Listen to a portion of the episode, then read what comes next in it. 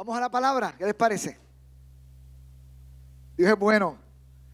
La semana pasada el Señor nos sorprendió con un tema que había ministrado hace unos años atrás. Hoy no fue la excepción. Hablé con mi esposa y dije, bueno, la verdad que esto que me está pasando es bien bueno, bien bueno. Así que vamos a orarle, parece, Padre Santo, agradecemos poder celebrarte en este lugar, cantar tu santo nombre, invocar, Señor, tu nombre sobre nosotros, nuestra familia, nuestra tierra, nuestros países hermanos. Señor, ahora disponemos nuestro corazón a escucharte, a escuchar tu palabra. Y por fe, Señor, por fe, abrimos nuestro corazón a la palabra. Señor, que se caiga todo muro, todo antemuro. Señor, que nuestro corazón levanta, Señor, para resistir tu palabra. Se caiga toda resistencia humana, Señor, toda argumentación, Señor, de la carne, Señor, que se caiga en esta hora. Toda argumentación humana, todo, todo razonamiento humano, que los, los utilizamos a veces para bloquear, Señor, lo que la palabra quiere hacer en nosotros. Te pedimos en el nombre de Jesucristo que nos rindamos, que nos rindamos a ti, nos rindamos a tu palabra, porque tu palabra es buena para nosotros. Por Jesucristo, a ti te damos las gracias. Amén. Y amén. ¿Cuánto tienen frío? ¿Está? Me encanta el clima así, me gusta que esté. No me bajen los aires. Me entero de eso. Pleiteo con los ujieres. Déjenlo así. es como si nos dieron visa a todos y fuimos de vacaciones a los Estados Unidos, ahora en invierno. Así que disfrute este frito, que entonces cuando llega junio y julio, está ahí buscando que le prendan los aires. Dios mío, lo más frío estos aires. Enfócate, enfócate en lo eterno. Enfócate en Jesús. Si algo nos ocurre a nosotros tan pronto nos dan esas brisas del mes de diciembre, es que comienza el desenfoque.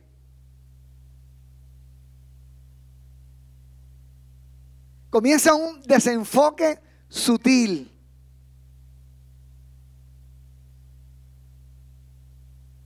Y es como si, como si de momento, hermano, no, miramos hacia el frente, perdemos la capacidad de, ser reflexivos a, a los días festivos y la gente come, compra, gasta, como si no hay fin. O bueno, o como si llega el fin.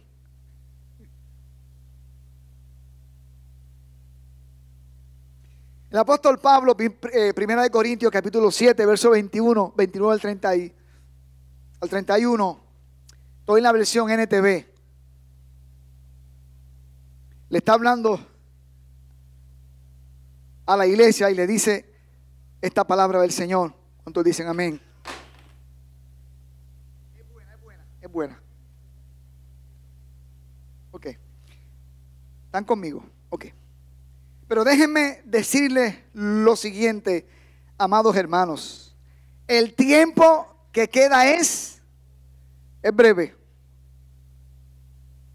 Así que, de ahora en adelante, los que están casados, los que estén casados, no deberían concentrarse únicamente en su matrimonio.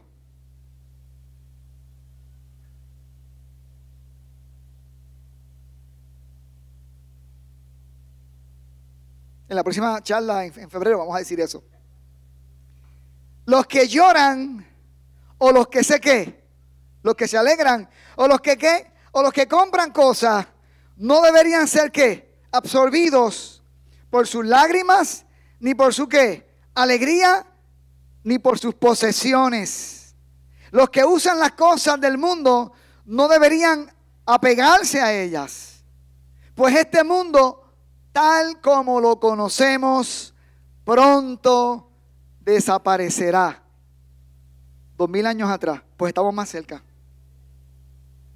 Amén. Y amén.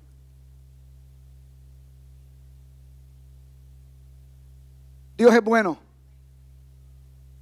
Dios es bueno y para siempre su misericordia. Los creyentes eh, primitivos vivían con la expectativa de la venida de Cristo. interesante, el apóstol Pablo está diciendo, el tiempo que tenemos es breve. Y tú dirás, bueno, pero Pablo le falló el cálculo. Bueno, el cálculo le falló, la fe no. Porque la fe de los que aman a Jesús es que esperan su qué? Esperan su venida. Y la iglesia primitiva vivía en la expectación, en la expectativa de que Cristo venía. Y esa expectación hizo que esa iglesia revolucionara el mundo de la época.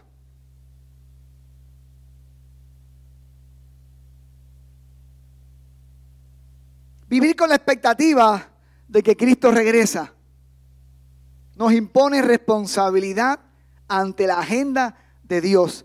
Dios tiene una agenda. ¿Sabían que Dios tiene una agenda en la República Dominicana? Nosotros hace 21 años, Dios nos trajo a unirnos a la agenda de la República Dominicana. La agenda que Dios tiene en la ciudad de Jarabacoa y en el Cibao Central. Hay una agenda de Dios, ¿entiendes eso? Para Jarabacoa. ¿Cuántos entienden eso? Hay una agenda de Dios para tu familia. Hay una agenda de Dios para tus hijos, para, eh, tu esposa y tu esposo. Hay una agenda de Dios. Gracias, Aníbal. Ni más lo cree conmigo. Hay una agenda de Dios. Dios está en esto. Dios está en la de cambiar, de, transformar las personas, la familia. Hay una agenda de Dios allá en Puerto Rico. Hay eh, una eh, preocupación en nosotros, sí la hay, pero hay una convicción de que Dios está haciendo algo eh, maravilloso con esos hermanos allí dentro de las iglesias. Y los que aún no son hermanos, pronto lo serán. Amén, amados míos. Mateo 24, 45, 51. Estoy ahora en la NBI. Jesús dice, ¿quién es el siervo fiel y qué? Y prudente. Fiel y prudente a quien su Señor ha dejado encargado de los sirvientes para darle la comida a su debido tiempo.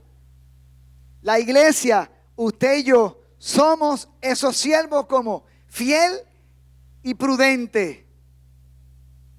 Fiel porque vamos a hacer lo que se nos dio para hacer. Y prudente porque vamos a entender los tiempos. Vamos a hacer como dice Pablo, cásese compre, acepte el gozo y la alegría y también la tristeza, pero prudente. Vamos a disfrutar la noche del, 24 de este diciembre, pero prudente. Vamos a comprar y hacemos un angelito de 15 mil pesos, pero prudente. ¿No son de 15 mil pesos los angelitos? Con razón nunca me llegó un angelito. Ya sé.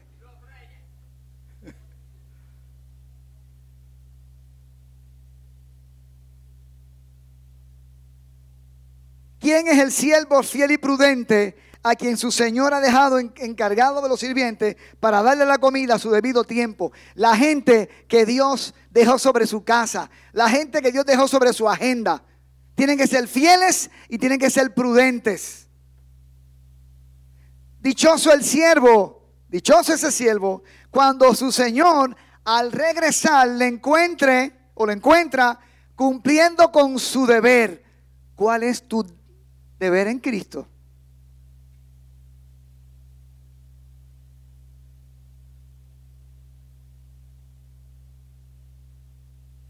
Eh, mi, deber en Cristo es ser fiel hasta que Él venga y amén. Te falta el B, el C, el D, el F, G, H, te faltan muchos puntos más allí. Hay muchas tareas importantes que Él nos dejó para cumplirlas antes de ese día. Dichoso el siervo cuando su Señor al regresar lo encuentre cumpliendo su deber. Les aseguro que lo pondrá a cargo de todos sus bienes. Y aquí hablamos, en el mes de octubre fue que enseñé sobre, ¿qué fue que enseñé en octubre? La serie que di, los tiempos finales, ¿se acuerdan? Hablamos del del reino de Cristo. Hablamos de una iglesia que iba a, a reinar con Cristo, a gobernar con Cristo. Busque esos links después, esos audios, escúchelo. Pero ¿qué tal si ese siervo malo se pone a pensar, mi Señor como que está tardando? Mi Señor como que tarda. ¿No será que cambió de planes? Y luego comienza a golpear a sus compañeros, a comer y a beber. Y se junta con los borrachos. Y se van a las alturas el 24 y el 25. y el 6.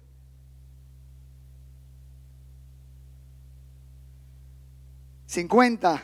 El día en que el siervo menos lo espere.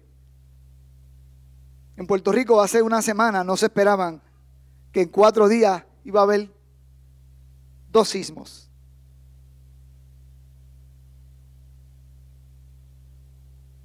Y creo que anda por mil y pico de, este, este temblor es mucho más pequeño.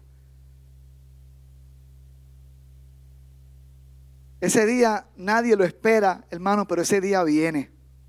Y la iglesia primitiva vivió a esa expectación. Y la expectación de que Cristo viene es lo que me enfoca en lo que yo hago todos los días. La Biblia dice más en, esa, en esa eh, expectativa, yo me que me santifico. Yo me guardo del mundo. 51 lo castigará severamente y le, y le pondrá la condena que reciben los hipócritas. Y habrá llanto y rechinar de dientes. Está hablando de dos tipos de qué? Dos tipos de siervo. El fiel y el qué? Y el prudente. El que vivió la vida la expectativa de que él venía asumiendo su responsabilidad como siervo de Dios. O sierva de Dios. Y estuvo el que lo cogía suave. Bueno, total, esto es por gracia. ¿Para qué uno correr tanto y afanarse tanto? Están los que viven dentro, dentro de la dimensión de dame lo mío. Los que viven para sí. Los que dentro de su agenda, dentro de sus metas para el 2020, usted está en el centro de sus metas. O, o usted se va a casar y todo se trata de usted.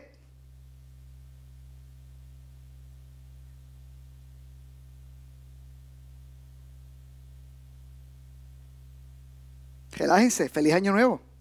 A los que no he felicitado. Pero más que te relajes, enfócate.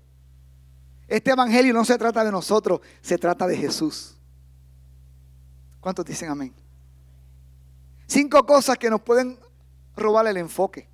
Pablo las tiene aquí. Cinco cosas que nos roban el enfoque. Número uno, el matrimonio. Pero ¿cómo? El matrimonio nos roba el enfoque. Nos desenfocamos. De hecho, en el tiempo de Moisés y de la ley, cuando alguien, cuando el, cuando el hombre se casaba, le daban un año libre. Vete. Cuando te te vuelva. Pues estaba desenfocado. No iba a la guerra, estaba desenfocado. El matrimonio es una bendición de Dios. ¿Cuánto lo dicen? Yo cumplí 25 ya en diciembre. Me canso de decirlo. Es una bendición. Es una bendición del cielo.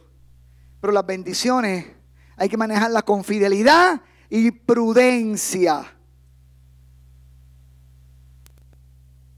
Prudencia porque necesitas mantener las prioridades de tu vida. Y yo amo a mi esposa, yo soy un fan de ella. Pero sabes que en casa el amor de nuestra vida se llama Jesucristo. Lo que nos pega a nosotros se llama Jesús. Nuestra meta se llama Jesús. Nuestro centro se llama Jesús.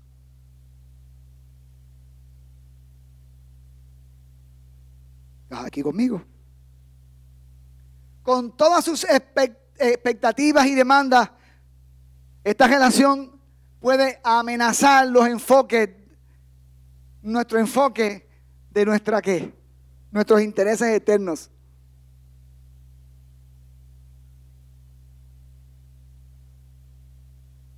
Bendito sea el Señor. ¿Cuántos están conmigo?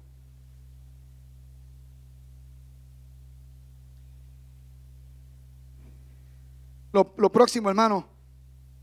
Mire, y no es que usted, no es que usted no haga planes para casarse. ¿Cuántos quieren casarse, los solteros? Qué poquitos hay aquí que... Gracias, gracias, por lo menos José Luis dijo que quiere casarse. Hermana, miren bien que aquí hay hombres que no quieren casarse.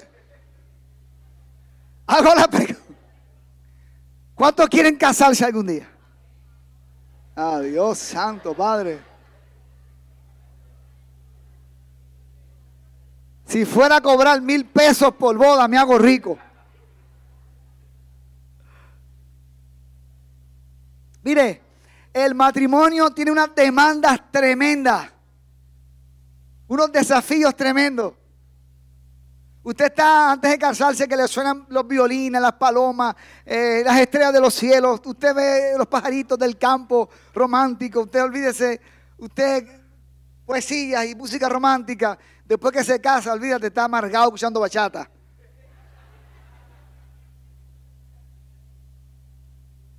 Porque sacó a Cristo del centro de la relación. Siempre que sacas a Jesús de la relación, se pierde el enfoque, se van eh, los, violines, el sentido eterno se va.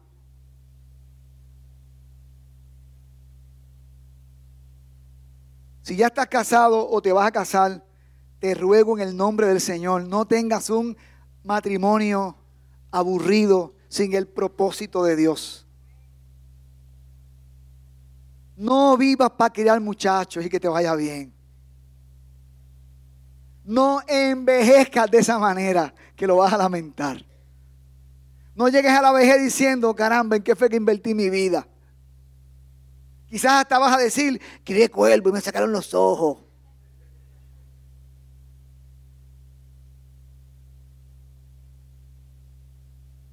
Mi esposa, cuando era mi novia, luchó mucho para casarse conmigo. Yo no sé por qué. No lo entiendo. Hey. No, no Aníbal en esto.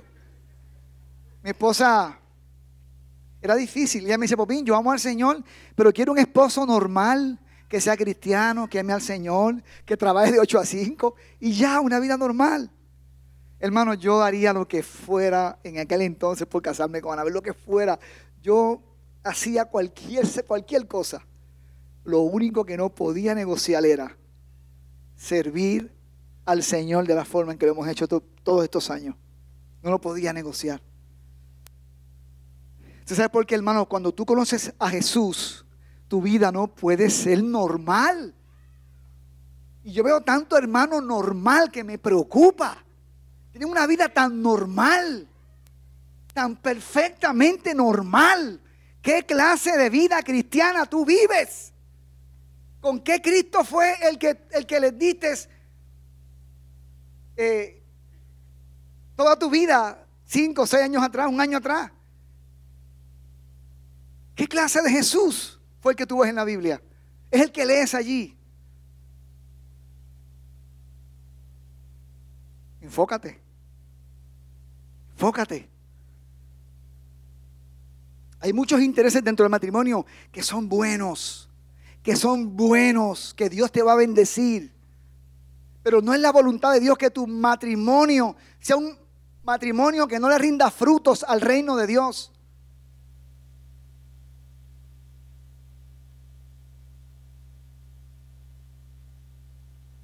Solteros, escuchen bien. Escojan bien con quién se van a casar. Escojan bien.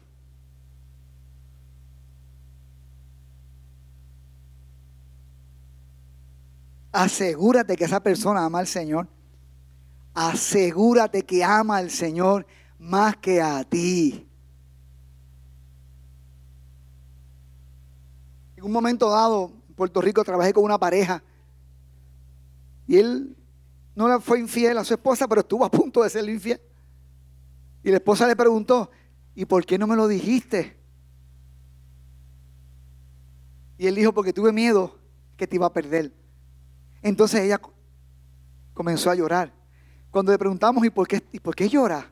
Ahorita cuando, cuando te dijo lo que pasó, estabas tranquila. Pero ahora cuando te respondió, ¿y por qué reaccionas así con llanto?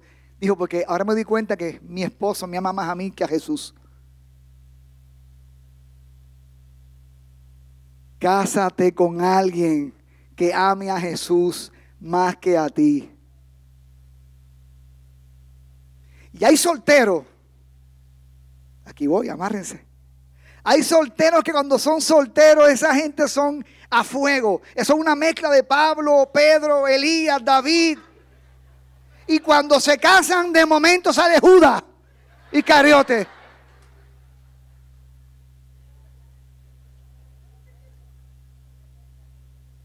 Y tú lo miras, wow, ese es el chico o esa es la chica. Y tú olvídate, juntos vamos a servir al Señor, juntos vamos a hacer. Y cuando se casan y llegan los muchachos, entonces todo se trata de la cosita pequeña ahí, el hogar. Ahí todo es ahí. El micromundo. Ah, pero tranquilo, pastor. Los domingos vamos a la iglesia.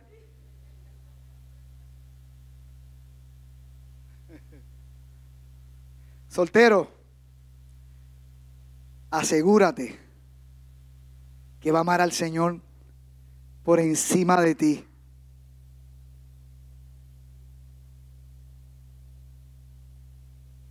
Amén. Este, segunda razón que te puede desenfocar la tristeza. Pablo menciona a quienes, a los que qué, a los que lloran, amén, a los que lloran.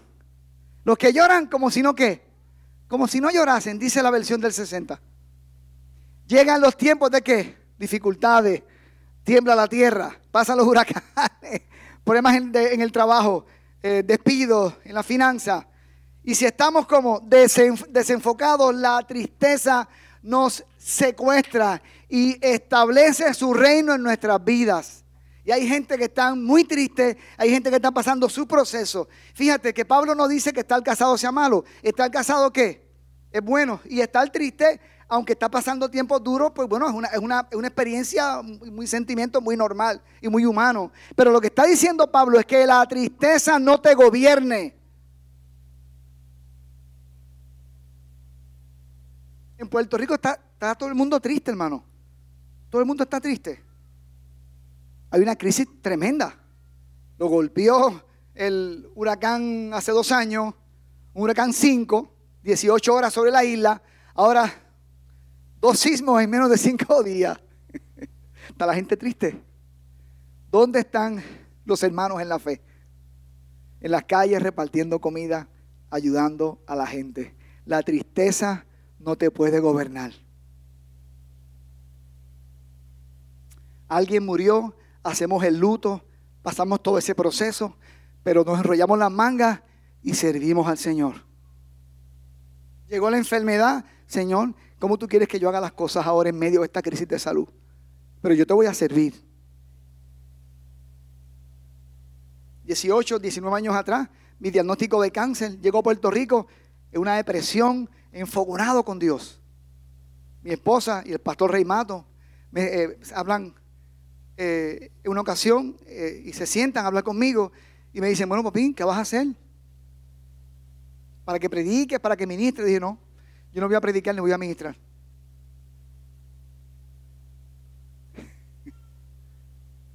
Nunca se me olvida ese día. Yo estaba tan enojado con Dios. Dios me sacó de Jarabacoa, pues ya, que no cuente conmigo. Cuando llega la tristeza, hermano, dejamos que esa tristeza sea la que toma el control. Y nos volvemos gente bien, bien egoísta.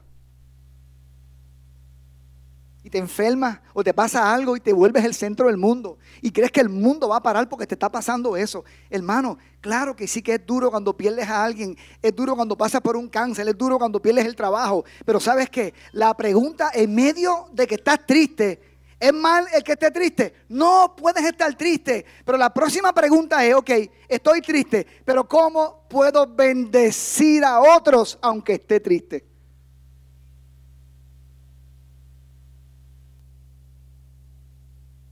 No estoy hablando de alguien que niega la tristeza. No, hermano, estoy en victoria, en victoria. Cuidado con esa gente. no estoy hablando de eso. No estoy hablando de eso. Estoy hablando, estoy pasando un tiempo duro hasta las lágrimas. Ok, enfócate. Eh, prudente.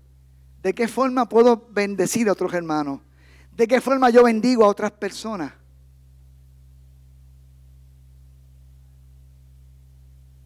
que, la, que el que estés triste, que, que esté pasando una crisis, no dejes que la crisis te ponga en el centro de tu vida.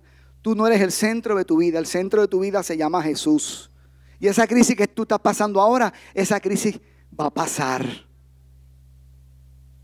Está lloviendo, pero ya, ya va a escampar. Así que en esa oficina, Pastor Rey y mi esposa Anabel me dieron dos bofetadas, pra, pra, pra. Ponte a predicar y ponte a ministrar. Y sabes que, hermano, durante quimioterapia yo estaba así en una cama, en una hamaca, meciéndome, hecho un guiñapo. Tan pronto pasaban, hermano,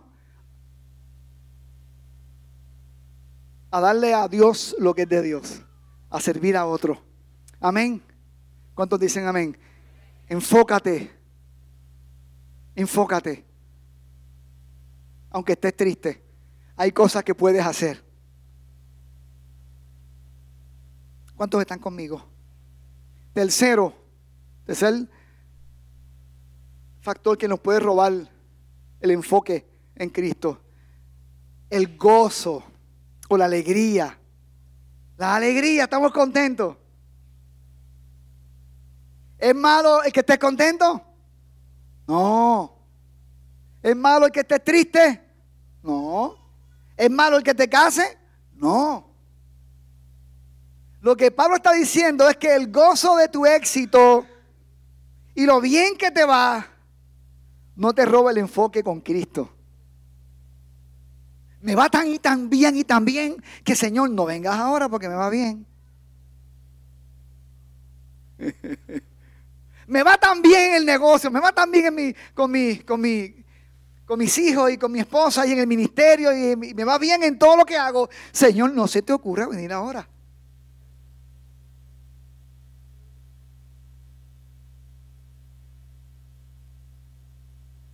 Que el éxito no sea tan tremendo que no anheles que Cristo venga. Porque si algo anhela una novia es el día de su qué? El día de su matrimonio. Digo, si está feliz por casarse. Amén. Si no está feliz. Llega el éxito y cuando todo va bien, o llega el éxito y, con todo, y todo va muy bien y estamos contentos, si nos sorprende desenfocado de lo prioritario que es el Señor, nos embriaga de una falsa que seguridad y realización. Ya yo, ya yo me gradué, qué bien me va ahora. Tengo empleo, estoy bajando cuarto, me voy a casar, compré un vehículo. Y si es espiritual, dentro del ministerio va todo viento en popa.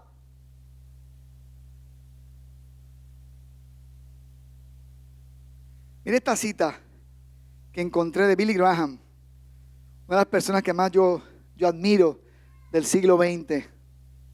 Dice, el éxito es siempre peligroso y tenemos que estar alerta y evitar convertirnos en víctimas de nuestro propio éxito. Está hablando el evangelista de más éxito en la historia de, de los últimos, dos mil años.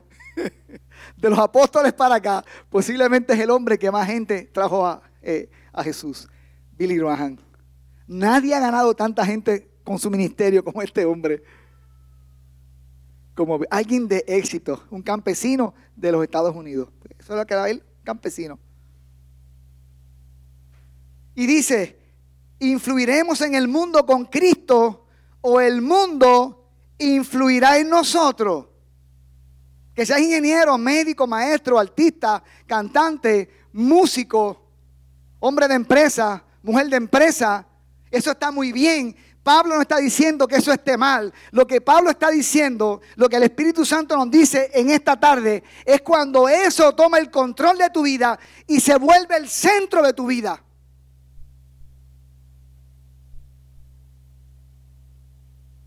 Y ya no hay tiempo para Dios porque Señor, estoy de lleno en las bendiciones tan grandes que tú me has dado. Hay tanto éxito que no tengo tiempo para Dios, fíjate.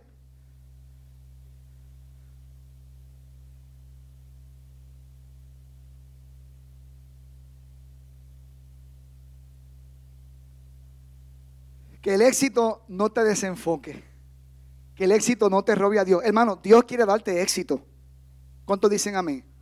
Dios quiere darte éxito en tu relación con tu esposa, con tu esposo, con tus hijos. Dios quiere darte éxito en tu empresa, en tu carrera. Si vas a ser médico, vas a ser el mejor médico de la ciudad. Si vas a tocar jazz, ¿verdad, Alfonso? El mejor de la ciudad. Si vas a pintar, como Franco, Valentín, los que sean, que la gente diga, wow, pero esta gente sí pinta. No, no es como pintan, es como aman a Jesús.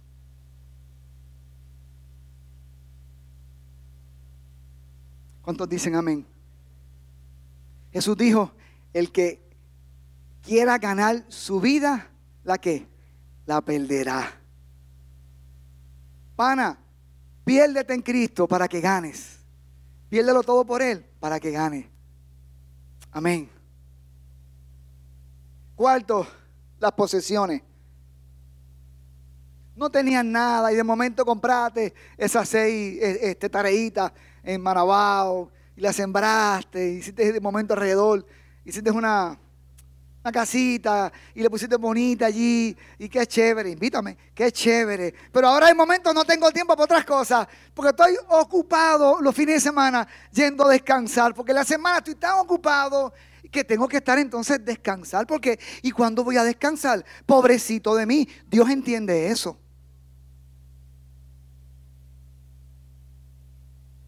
Cuando no tenías nada, era fiel a Dios. Señor, bendíceme. Padre, bendíceme. Que, que yo me gradúe. Y el Señor dijo, te vas a graduar. Y te voy a ayudar. y Dios te bendijo. Señor, un empleo. Y llegó el empleo. Bien pago. Ah, estabas a pie, el Señor te montó. El carrito, te montaste en el carrito. Antes estabas en el carro de don Fernando, un retico a pie y otro andando. Ahora estás montado. De momento dijiste, como muchos aquí, Señor, la esposa, la sierva, el siervo, qué sé yo. Y Dios te bendijo, Dios te visitó. La casita, la casita. El perro, el perro. Dios te bendijo con todo lo que quería. Pero ahora resulta que el éxito se volvió el centro de tu vida. Dios no cabe dentro de tu éxito ahora. Y cuando los panas hablan sobre tu éxito, no, no, fue que me esforcé y haces hasta un libro, 15 eh, pasos para el éxito. Porque ahora le cuentas a la gente la forma en que se alcanza el éxito. Pana, fue Dios el que te dio el éxito.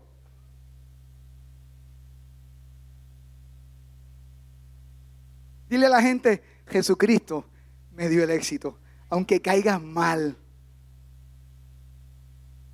No lo puse en mis notas, pero Billy Graham dijo en un momento dado, la gente quiere hablar sin ofender a otras personas, pero ofenden a Dios y no se dan cuenta.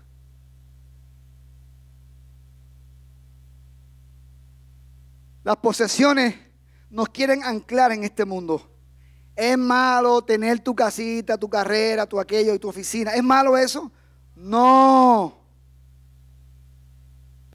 Y si compras un apartamento cerca de la playa, préstamelo. Tú vas conmigo. Que vaya el sol te da y te quema mucho. Las posesiones nos quieren que aprisionar. Que, que, te, que, que te aferre a esas posesiones como si fueran nuestras. Hermano, lo que tenemos no es nuestro, es de Cristo. Dice la Biblia, de Jehová en la tierra y todo lo que hay en ella. Tú eres un mayordomo de eso, de eso por varios años. 40, 50 años. ¿Y sabes qué? Después que te va, otro es el dueño.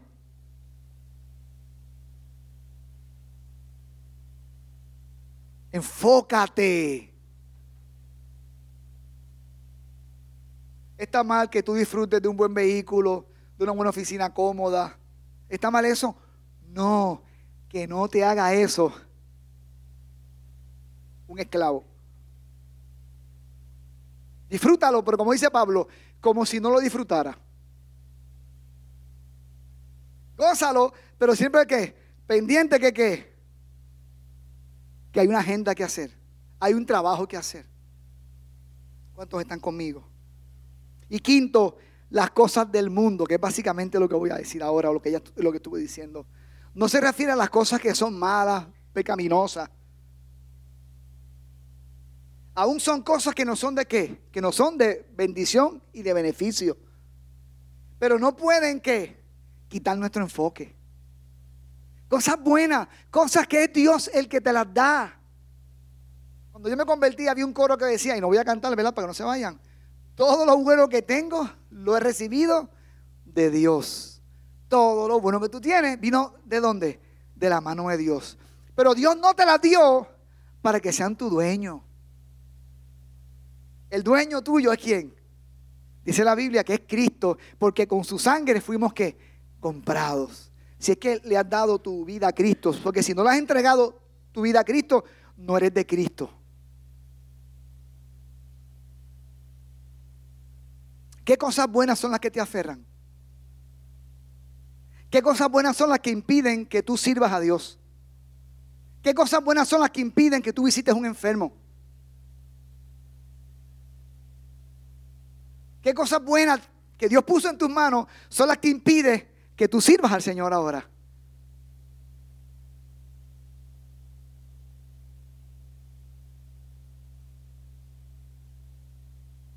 Y claro, hay tiempo para, hay tiempo para cada cosa. Nunca se me olvida en nuestra luna de miel. Soy confidencial, no se lo digan a nadie. En nuestra luna de miel estamos orando para comer. Y un mozo parece que también era evangélico y nos vio orando. Y comenzamos a hablar. Sí, yo soy pastor. Y me dice, ¿usted podría predicar mañana en nuestra iglesia? En eso lo llamaron. Obviamente, ¿qué usted cree que, que yo iba a decirle? ¿Qué qué? Bueno, yo estuve a punto de decirle que sí. Mi esposa me dice, si le dices que sí, te quedas solo en el hotel. Yo voy a ir. Se quedó Popín solito en el hotel, en vez de Miguel. ¿Cómo aguanto esa invitación de bendecir unos hermanos? Y de yo animarlos en la fe. Pero hay cosas que tienen su tiempo. Ahora. Si los viajecitos a la playa, los viajecitos a disfrutar y la salida me roban mi tiempo de yo servirle al Señor, revise su fe.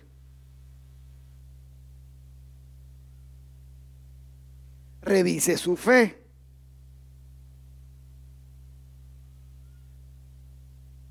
Mantenga el enfoque en Cristo. Mantenga el enfoque en Jesús. Mantenga el enfoque en Jesús. Tiene que haber una pasión, hermano, por marcar la vida de otras personas con Cristo. Les dije la semana pasada que el mensaje de la, semana pasada y este eran importantes porque nos daban, hermano, la pauta del año. Si yo te preguntara, ¿qué hiciste por, el, por la causa de Cristo en el, en el año pasado? Si te doy una hoja en blanco para que tú escribas qué cosas yo hice por el Señor el año pasado. Quizás algunos digan, es que esto no es por hacer, esto es por fe. La salvación es por fe. Pero hay unas obras que son las obras de la fe que confirman si eres salvo o no. Ahí como que va un tituá. La fe y el que es salvo se le nota por las obras. Las obras no lo salvan, pero las obras confirman que es un hombre salvo o una mujer salva. Las obras hablan de Él, hablan del Dios que Él sirve. ¿Dónde están tus obras? Dice el Señor en esta hora. ¿Dónde están tus obras? Dice el Señor. ¿Dónde están tus obras?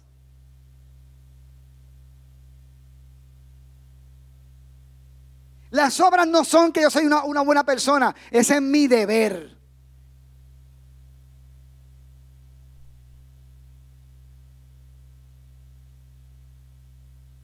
La gente confunde algunas cosas, algunos conceptos, la gente lo confunde. La gente piensa, hermano, que ser santo es alguien que, vive en santidad porque no le hace nada mal a nadie. Porque respeta a su esposa, a sus hijos, este, su matrimonio. Eso es una parte. La santidad también tiene que ver cómo yo bendigo la vida de otros. Eso es santidad también, hermano.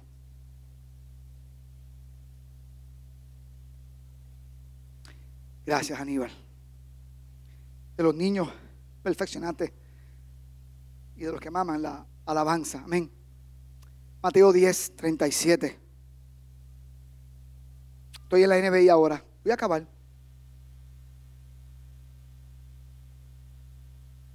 El que quiere a su padre, ¿cuántos quieren a su papá? Yo quiero mucho el mío. O a su madre, más que a mí no es digno de mí.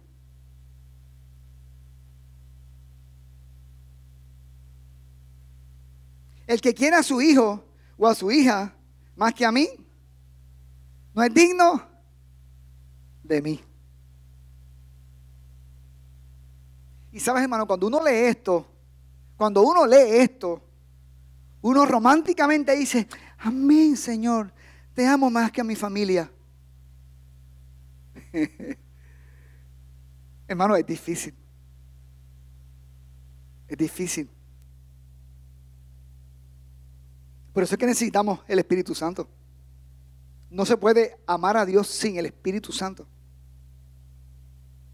La especialista nos decía en Santiago sobre nuestra hija cuando era mucho más pequeñita. Es muy amática, en ese entonces era amática. Y la primera vez que nos vio nos dijo la, doctora, eh, ¿y dónde ustedes viven? Y nosotros en Jarabacoa tienen que mudarse de Jarabacoa.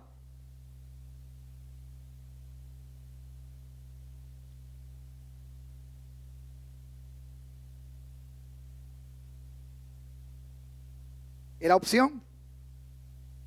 No era opción. Porque Dios habló y fue en Jarabacoa. Así que eso implicó mucho sacrificio para ella y para todos nosotros. Amar a Dios implica, hermano, ponerlo siempre delante de otras cosas. Y escucha lo que te voy a decir. Dios me enseñó a, amar a mi papá y a mi mamá. Y si algo quiero como, como padre, es que mi hija ame más al Señor que a su mamá y a mí. Eso es así. Esa es la meta. ¿Cuánto amas al Señor? Enfócate. Y él sigue diciendo, el que no toma su cruz y me sigue no es digno de mí. ¿Y qué es la cruz? ¿Qué implica la cruz? La cruz no es tu esposo o tu esposa. O algunos piensan, esta cruz que estoy cargando. No, eso es una mala decisión, eso no es tu cruz.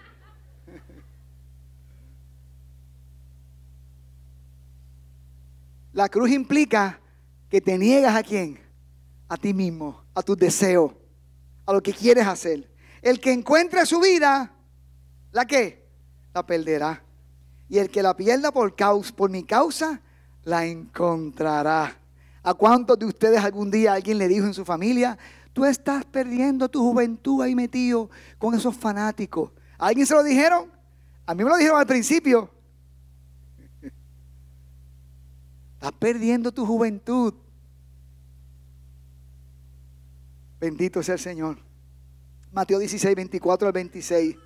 Luego dijo Jesús a sus discípulos, si alguien quiere ser mi discípulo, tiene que negarse a sí mismo, tomar su cruz y qué? Seguirme.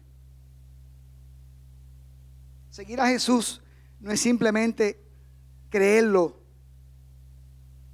tener una conciencia de lo que Él hizo por ti en la cruz, eso está bien estar convencido que Él fue a la, a la cruz por ti y por mí. Amén. Seguir a Jesús es acompañarlo en la agenda que Él tiene en esta ciudad, en el caso de los que somos de aquí,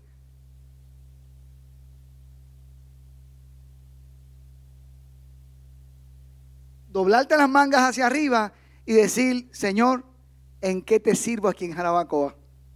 Te pregunto yo, ¿en qué le estás sirviendo a Jesús aquí en Jarabacoa?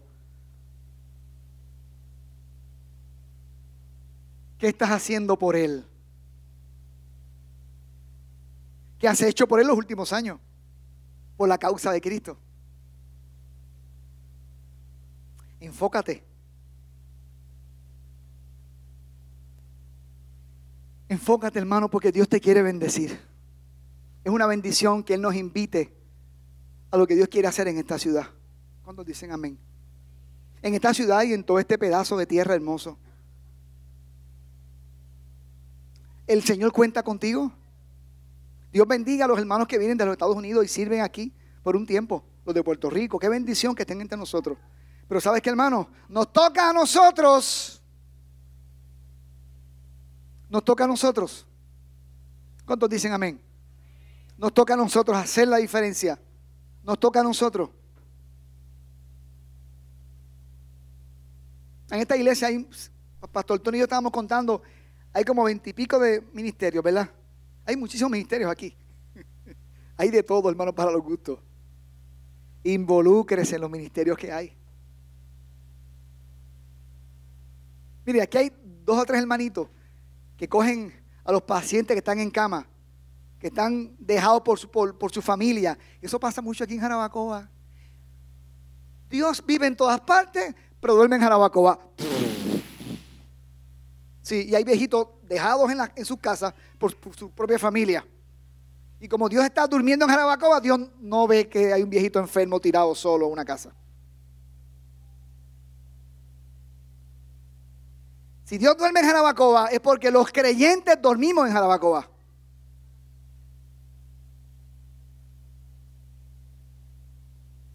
Y yo no estoy durmiendo en Jarabacoa. Abra los ojos, que hay mucho que hacer. Ahí está el, de las cárceles, Ray, ¿verdad? Cada, dos lunes bajan a la cárcel. Cada 15 días bajan a las cárceles. Están haciendo un trabajo tremendo en las cárceles. ¿Ok? Está el de los chicos y de las chicas los sábados, de las Priscilas, está el de, eh, Timoteo. Hay muchas cosas pasando todo el tiempo que tienen que ver con gente que no está dentro de la iglesia. Tienen que ver con gente que está donde? Que está afuera.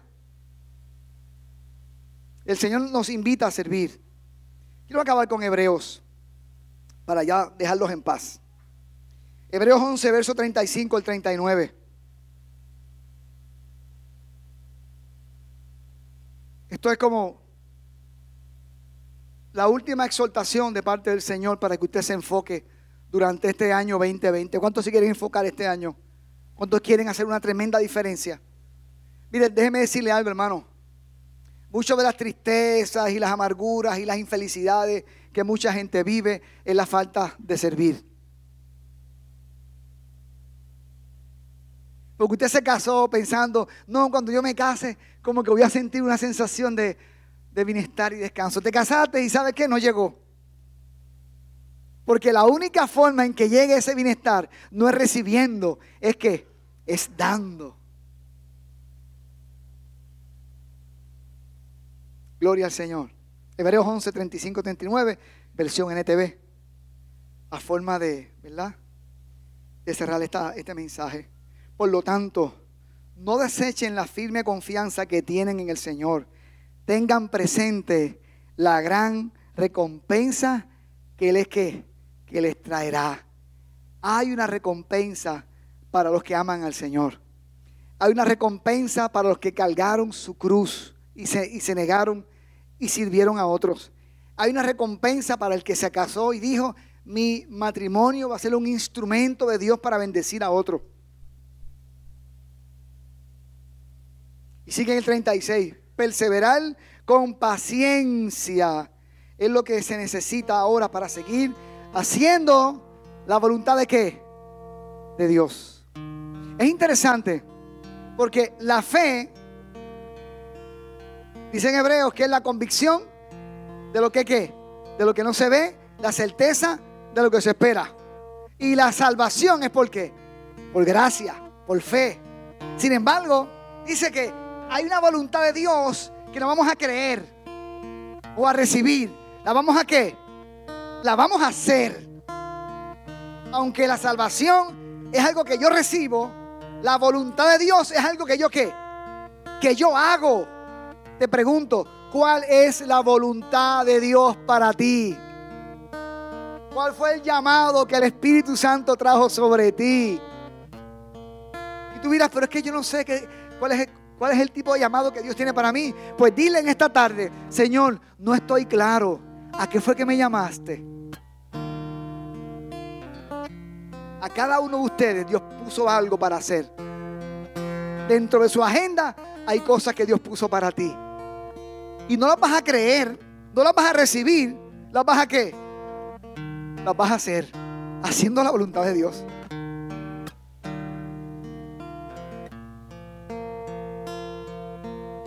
Sigue el autor de Hebreos diciendo, entonces recibirán todo lo que él que, ¿a qué? Ha prometido. Entonces recibirán todo lo que él ha prometido. Pues dentro de no muy poco tiempo, aquel que viene vendrá sin qué? Vendrá sin demorarse.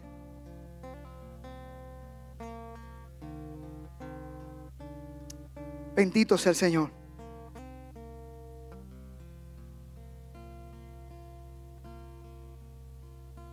Cierra tus ojos. Si yo te hiciera esta pregunta, si alguien te hiciera esta pregunta, te la voy a hacer, pero creo, que no me mire, no mires a nadie, por favor. Ahí tú con Dios. Dios es un Dios personal. Por lo tanto, Él está contigo ahí en este momento. Amén. Esta es la pregunta. Dios te ha bendecido mucho. No me la respondas a mí. Te la voy a hacer otra vez. Dios te ha bendecido mucho.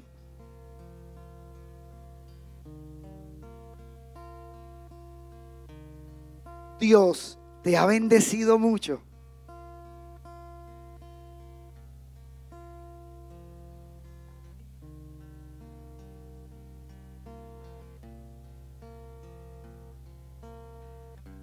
Dios te ha bendecido mucho.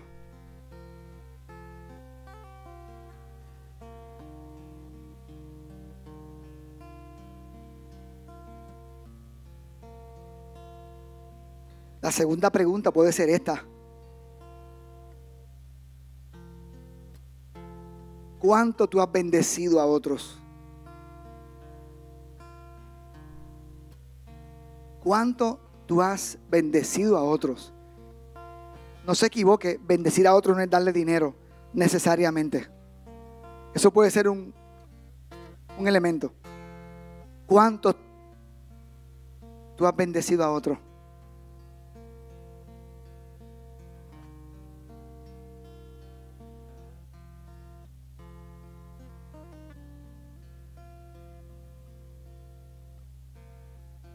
La otra pregunta puede ser, ¿estoy haciendo la voluntad de Dios en mi vida?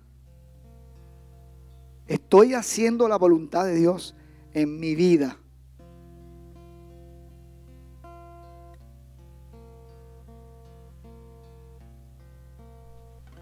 Y la última pregunta.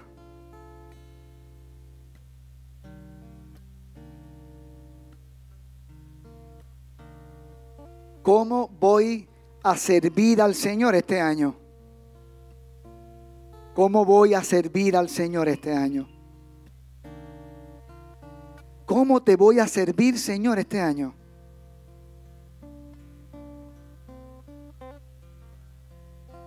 Hoy sí voy a hacer un llamado, hoy sí, pero ahí en tu silla. Hoy sí lo voy a hacer. Quiero orar por aquellos que como yo dicen, este año va a ser diferente. Este año la bendición no me va a secuestrar. La tristeza no me va a secuestrar. El éxito no me va a secuestrar. El matrimonio, mis planes y mis proyectos no me van a secuestrar. Lo que estoy comprando, lo que estoy planificando, no me van a secuestrar. Este año yo decido, yo decido vivir a la expectativa de la, de la venida de Cristo y a la expectativa de cuánto puedo bendecir a otros. Cuánto puedo compartir el amor de Dios con otros. Si aceptaste el desafío, ponte en tus pies conmigo.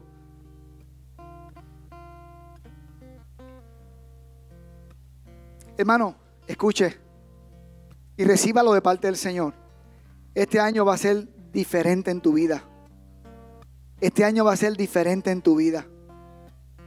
Y no se equivoque, los que sirven al Señor no son los que estamos aquí en la plataforma. Aquí somos como los, los que animamos a la gente, los porristas del Señor. Los que sirven al Señor son los que van donde los enfermos, los que van donde la gente que está viuda, donde la gente que está enferma, donde la gente que está arruinada, la gente que está en depresión, la gente que fracasó. Ahí está nuestro trabajo. El que se está divorciando, no me lo mandes a mí, atiéndelo usted. Dios te ha dado mucho. Después me lo manda y trabajamos juntos. Son los niños que son abusados,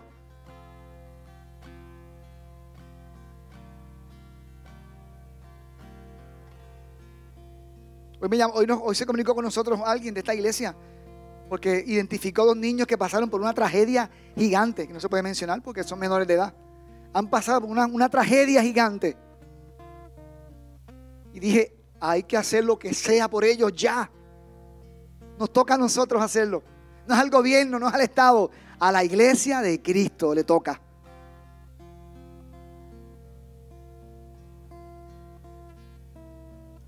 Bendito sea el Señor. Padre, esta tarde más que nada hemos reflexionado aquí en la plataforma. Más que enseñanza. Más que una prédica, Señor, lo que hemos hecho ha sido reflexionar. Pensar en voz alta. Desafiarnos los unos a los otros. Señor, yo necesito. Yo necesito sacudirme, Señor. Mis hermanos y yo necesitamos sacudirnos. Esto que nos ha caído encima, Señor amado esto que nos enfoca hacia nosotros mismos. La tristeza a veces, el éxito, el gozo. Señor, perdónanos. Perdónanos si nos desenfocamos. Que esta iglesia sea una iglesia viva, pero no viva aquí domingos en la tarde, viva allá en la comunidad.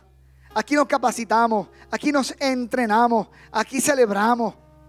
Aquí somos capacitados, aquí nuestras manos son adiestradas y nuestros dedos, pero allá afuera, Señor, nuestros vecinos, nuestros compañeros de trabajo, en las escuelas donde trabajamos, en los hospitales donde trabajamos, en las empresas,